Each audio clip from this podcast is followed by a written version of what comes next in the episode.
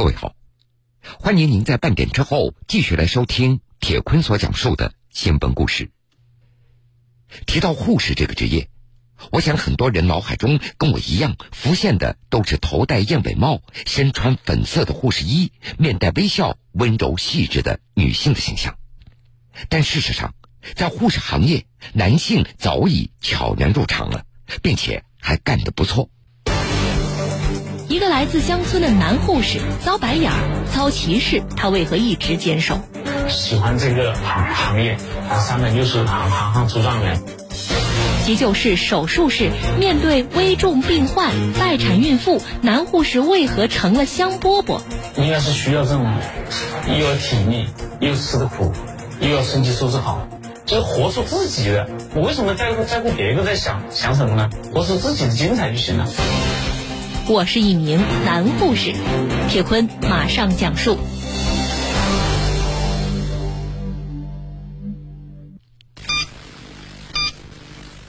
二零一九年十二月二十四号，湖南省郴州市第一人民医院正在进行着一台剖宫产的手术。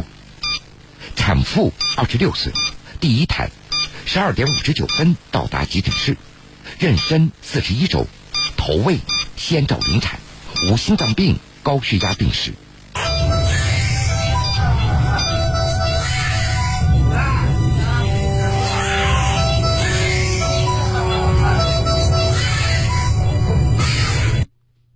新生儿顺利的出生了，哭声响亮。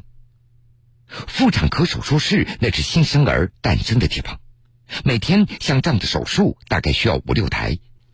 一个一直站在手术台旁给医生递剪刀的人，他叫申奇，手术室的男护士。今天这台手术从下午十三点五十分到十六点，进行到最后的缝合步骤。申奇穿针引线，仔细认真，经常站几个小时、几个小时的，手臂很酸，脚很走路都很不舒服。来，我们一二三，走二三一，二小心小心啊！现在我们都是职业病，静脉曲张，但是还是做了十多年，还是喜欢这个行行业。三百六十行，行行出状元。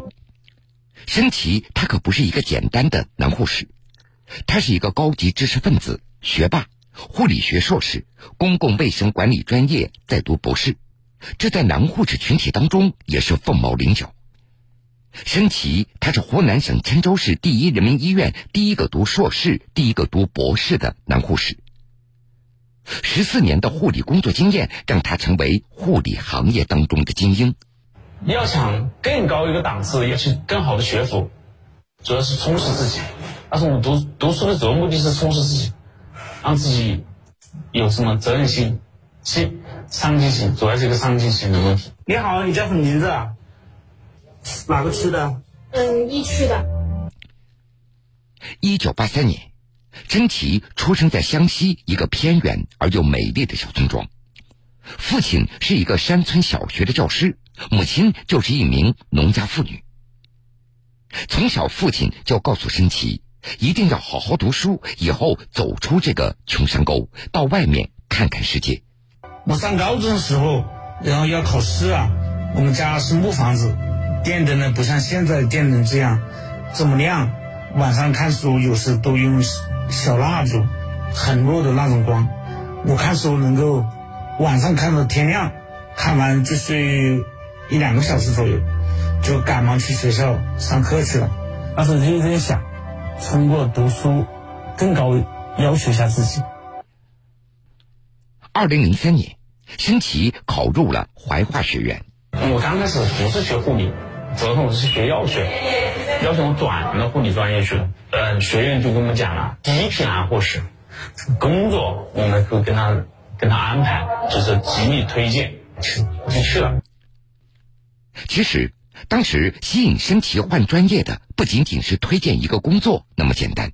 那时候，他希望毕业之后自己一定要到大城市的医院去闯一闯，比较都是比较好一点的医院，省会城市啊，要不去广州、上海。都能很好的找到工作。然而，当申奇把转护理专业的事情告诉父亲的时候，却遭到了父亲的坚决反对。我当时肯定是不同意啊！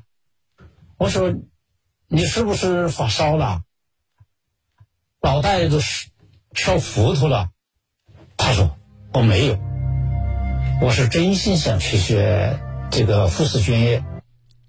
也难怪，在父亲看来，这护理专业就是女孩子干的，那是伺候人的工作，男孩子怎么可以干这个职业呢？父亲他不忍心让儿子吃这个苦。这个护士工作很杂很累，同时除了呃给病人打针吃药换床单，还还可能结石多尿的有啊。当时申奇他也非常理解父亲的想法。一个男人你做什么专业？你粗手出脚的，大男子汉，家里的顶梁柱，你搞这种东西。父亲的反对最终没有改变申奇的决定，他觉得男护士是一个冷门正是因为没有人愿意干，自己才要去做。已经超过十八岁了，自己自己自己的认知能力。对吧？也自己选择权。不过，令申奇没有想到的是，二零零六年毕业了，他们护理专业的十四名男同学有十个人改行不做男护士了，这也给申奇带来很大的一个冲击。心里也是想法，就是说，哎，我同学哎有人当老板了，有人做医疗器械了，有人卖药品了，他们现在都混得比我好，所有的比我有钱。比我工资翻很多倍，他们也是可以跟他们一起做。大学同窗三年的时间，系统学习了护理学的专业知识，就是因为同学都下海经商赚大钱了，那么自己是不是也要放弃呢？那个时候，申奇好像有点动摇了，没有目标，盲目，迷茫，就这样。这到底是改行还是继续干护理专业呢？就在申奇正在纠结的时候，他看到郴州市第一人民医院正在招聘护士，他突然为之一振，没有犹豫，背起行囊，从家乡湘西来到郴州，成为医院唯一的一名男护士。就是活出自己的，我为什么在乎在乎别个在想想什么呢？对吧？活出自己的精彩就行了。申奇上班了，这手术室来了一个男护士，在医院里也就引起不小的轰动。在医院里干了二十多年的护士长吴永平，他感觉到既惊奇又惊喜。名单过来了，是是个男护士，因为当时男护士很少，我们没有什么概念性的东西，只是觉得，呃，还有男孩子也愿意学这个专业。而让申奇始料未及的是，第一天报道。那些女护士们都用好奇的眼光打量着他。哎，神奇，到，站起来是个男孩子。好，别人很多异样的眼光看着我。哎，怎么后面是个男孩子啊？这脸马上就红了。对于刚开始同事们的好奇，申奇也没有在意。他觉得时间长了，大家都习惯了。而第一次受到打击的，那是和患者面对面。因为人家根本接受不了一个男护士。现在到个床上去啊，好吧，等下我就把你推进去。好，你先等一下。做穿刺，他又是个医生，然后很热情，然后我说给你打个针呢，他就问我，医生怎么会打针呢？然后我说不好意思，我是个男护士，他就不让我打。他说让我换一个女护女护士来，他是男孩子手重。好，这是换人。这下好了，本来怀着满心热情，但是却被一盆冷水浇的是透心凉。申奇的内心那是既尴尬又痛苦，是刺激扎心。现在讲的是扎心，那是有有被失落感，有被自卑感，还是有的。就是男孩子他居然有五大三粗的，又不温柔，当时换了。今天多少台手术啊？今天有一百一十台，现在有六台剖宫产，那这里有一个产科一区四十九台，这个已经已经做好准备了，现在可以去接了。好的，谢谢。别人不理解，身体还可以接受，不过让他寒心的是，有个别患者发现他是一个男护士，直接就口不择言，恶语伤人。你这个五大三粗，你凭什么当护士？对吧？你就是个擦屎擦尿的人，病人了，直接这样讲。你不能跟他说，在医院的话，你他听到这种话，你不可能跟打架呀，我只能默默承受，我走开。就这样，干了两年护士，被嘲讽的事情那是不计其数。当时涉世不深的申奇，每天工作，他的心里都要承受着巨大的压力。在跟同事朋友出去社交的时候，他更感受到巨大的心理落差。男护士这一块啊，还是比较受人受人怎么诋毁啊、轻视。因为如果你跟医生一起吃饭啊，他给你介绍时，哎，这是个男护士，哎，这个是个医生主任，啊，这是一个某某专家。社会地位低，工资待遇不高，遭到歧视和白眼儿，这些痛苦的经历让年轻气盛又充满朝气的申奇彻底的蔫了。我那时候我我是很想辞职，非常想转行，特别想，有时候有苦说不出，然后只是默默的承受，有时候也自己会流眼泪一样的，真的。那个时候，申奇开始怀疑自己当初的选择了。那时候就是想象只是打针发药，没想到蛮累，确实也脏，特别是重症监护室，他的家属啊都不在这个自己身边，就喂进食啊，呃上洗手间啊，啊擦屎擦尿啊，都是靠我们这个护理工作来完成。升旗他开始打算换一个工作，然而一次普通的学习却让他内心又有了想法，不改行了。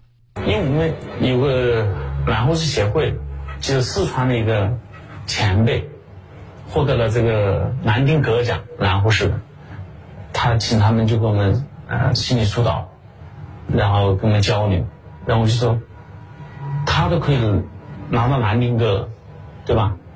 我说我们为什么不可以？他就把他的以前的专业啊，然后对他的歧视啊，然后他跟一一跟我们讲了一遍。他说，只要你做精、精、精细、专，要钻研，就很好。他是一步一步脚印，踏踏实实走下去，所以我就坚定了信念，一直走到现在。大家都知道，白衣天使获得最高的奖项那是南丁格尔奖。南丁格尔，一个出生于上流社会家庭，却把一生都献给了又脏又累的护理事业。他穿梭在枪林弹雨的战场，将生死置之度外。他用自身的努力，让昔日地位低微的护士社会地位和形象大为提高，成为崇高的象征。榜样的力量那是无穷的。申奇他就像换了一个人，他不再觉得脏和累了，反而感觉到护理工作充满了魅力。干一行爱一行，真的就是想着赚牛角尖一样的。一直钻到底的，很快乐，做这行很快乐。申奇他仿佛又找到了自己奋斗的方向，不过就在这个时候，他迎来了人生当中最为严峻的考验。一个来自乡村的男护士遭白眼儿、遭歧视，他为何一直坚守？喜欢这个行行业，三百六十行，行行出状元。急救室、手术室，面对危重病患、待产孕妇，男护士为何成了香饽饽？应该是需要这种又要体力，又吃的苦，又要身体素质好，就是活出自己的。我为什么在乎在乎别个在想想什么呢？活出自己的精彩就行了。我是一名男护士，铁坤继续讲述。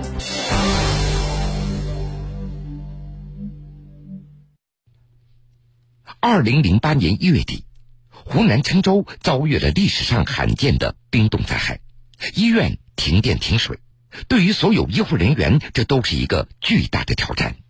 二十四小时待命，一直坚守岗位，没回家，那基本上就十十十来天不回家。当时周边几个县一百多个剖宫产手术患者，几乎都集中到了郴州市第一人民医院的妇产科。而这个时候，电梯已经开不了了。女护士们看着这一个个孕妇，那都是束手无策。那个时候全程停电，电梯嘛没有开不动，我们只有抬病人。那个时候只有熟识的拿货来帮我们抬。危重病人他已经走不了了，我们是捧担架，一步一步的走楼梯，几个人把他抬起到手室门口。一天三四十台，就来回来回，你去算，就六十台，六十六十六十下，应该是需要这种，又要体力啊，又吃的苦，又要身体收拾好，那时候年轻。危急时刻，申奇和同事们每天都在全负荷工作，转运和抢救病人，而这个时候男护士的优势也就充分的显示出来了。但是我脑袋想的最多就是说，尽快把他。放在病房里面，因为在路上确实冷，你不管盖多少层被子，还是一个人。用担架抬着这些即将临产的孕妇，当时申琦心里想的更多的是，这些从乡镇医院转运过来的孕妇能否安全生产，这牵动着每一个家人的心。入冰灾的时候特别人特别多，然后产科病也很多，过道上全是病人。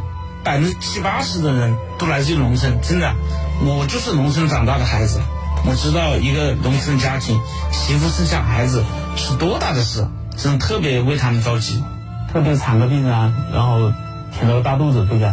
行动不方便，他们就会，我们就搀扶着他，我就想让他们平平安安把孩子生下来，一家人高高兴兴、快快乐乐的出院回家。让身体更加难忘的经历，还有二零零八年的五月十二号，四川汶川突发大地震。当得知这个消息，申奇自告奋勇，第一批赶赴地震灾区参加救援。我觉得那时候，我觉得人是特别渺小，在大自然面前特别渺小。真的，那时候就根本就没有无法想象，他那时候是多么的那些病人啊，痛苦啊，然后。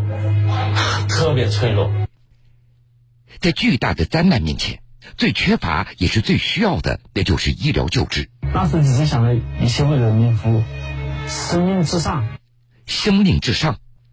也就是那次地震，申奇感觉到从内心到思想都得到了一次洗礼。地震后那些伤员几乎都是农民，无论是老人啊、孩子啊、妇妇女啊，哎，特别难受。因为我是从农村出来的，所以我特别对他们特别有耐心。他们不懂怎么护理自己，我就想一定要尽自己最大的能力把他们护理好、照顾好。三分治疗，七分护理，真的，我就想把他们当我们村里的父老乡亲一样照顾好他们，不分白天黑夜。在地震灾区的十几天里，申奇和同事们几乎都是用担架运送伤员，每天也只睡几个小时。很多都是外伤的病、骨折的病，他走不了，就是很痛。我们要去搀扶他。我们那时学医的目的，然后一进去宣誓就是生命至上，生命是第一重要的位置，其他都是浮云。两次重大自然灾害。亲眼看见，亲身经历，这也成为申奇职业生涯当中一笔宝贵的财富。经历过这个事情，对我们非常有成长，对我的职业的规划也有成长。现在每天申奇都要被一台手术仔细核对手术的器械，一点都不能马虎。拉钩，一二三四五六，一二三四五六。二零一四年。一边工作一边学习的申奇，护理学硕士毕业了，他也成为医院第一个获得硕士学位的男护士。在取得护理学硕士学位以后，申奇并没有停下脚步。二零一七年，申奇又如愿考取了中南大学的博士。考博的时候，我就去考一次，不给自己留遗憾。我以前的头发特别多，嗯，在我考博士啊。读博士的那段时间，头发掉的特别快，真的特别累。我是那种永远不服输的那种性格，本身也是农村长大的孩子，从小啊教育啊不像城里面的孩子那么好，所以对自己的发展呢也特别用心。作为一个男护士，我也想做最优秀的男护士，做得更完美。你像别人清洁工都能做到全国劳模，为什么我不能呢？作为一名资深的男护士，申奇成为医院当中第一个攻读博士学位的人。这种自强奋斗的劲头，来自多年他对护士生存发展的深层次的思考。最初的想法，我就是得人尊重。你看，医生吧，手术做得好，人家说哎，救死扶伤，医术高明，对不对？啊，一把刀一把刀。我们护士还有更高的学问可以对做。考上博士以后，申奇进入到学术研究领域，接触国内顶尖级的医学人才。这也让他大开眼界。北京的这个学习氛围真是太好了。像我上一次啊去了一个月，我到了天坛啊，到了三零幺，也能看出了更高层次的呢学习经验和做法，看到了国内医学的前沿大咖们，他们那么精益求精的去会诊啊。我能肯定的告诉你一句话：护理提升的质量肯定会对患者。带来非常非常大的好处，不管是钱、物、精神。二零一七年年底，中国注册护士总数就超过三百八十万人。二零一八年，中国注册男护士总数就已经突破了十万人。